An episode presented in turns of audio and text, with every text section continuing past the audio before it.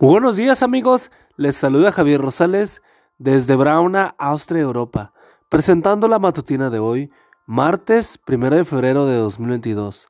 La matutina de jóvenes ya por título Un Dios de Relaciones. La cita bíblica nos dice, el Señor está cerca para salvar a los que tienen el corazón hecho pedazos y han perdido la esperanza. Salmos 34, 18. Como ya habrás notado, uno de mis temas favoritos de las escrituras es el de los nombres de Dios, su significado y lo que nos revelan sobre él. Maimónides, una comentarista judía de la Edad Media, escribió acerca del nombre Jehová. Todos los nombres de Dios que aparecen en las escrituras se derivan de sus obras, excepto uno, Jehová, y esto se le llama el nombre sencillo, porque enseña sencilla e inequivocadamente la sustancia de Dios. Este nombre de Dios se da a conocer siempre en el marco de una relación de Él con sus criaturas, que pueden percibirlo y apreciarlo.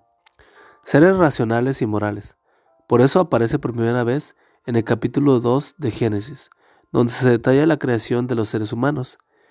Es digno de destacar que es el nombre que se usa en relación con el pueblo de Israel. Dios le encarga a Moisés la empresa de liberar a Israel, y por tal motivo Moisés se atreve a preguntarle a Dios cuál es su nombre. En ese momento, cuando Dios pronuncia las solemnes palabras, yo soy el que soy, y dirás a los israelitas, yo soy, me ha enviado a ustedes, Éxodo 3:14, al decir esas palabras, Dios se reveló como un ser personal, viviente, que cumple las promesas que hizo a un pueblo en la persona de sus ancestros un Dios inmutable que permanece fiel a sus palabras a través del tiempo. Robert Baker expresa la existencia personal de un Dios, la continuidad de sus tratos con el nombre, la inmutabilidad de sus promesas y la revelación enterra de su misericordia redentora se reúne alrededor del nombre de Jehová. Oíd Testaments Synonyms, página 62.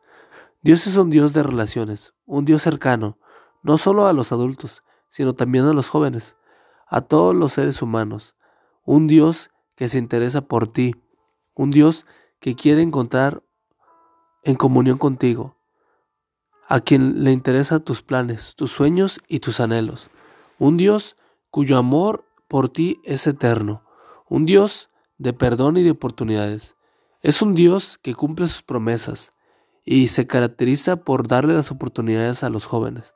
¿Cuán grande es Dios? ¿No te gustaría conocerlo más? Hoy Dios te dice, estoy cerca de ti.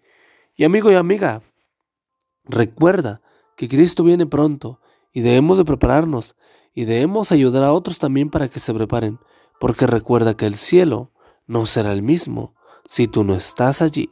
Nos escuchamos hasta mañana. Hasta pronto.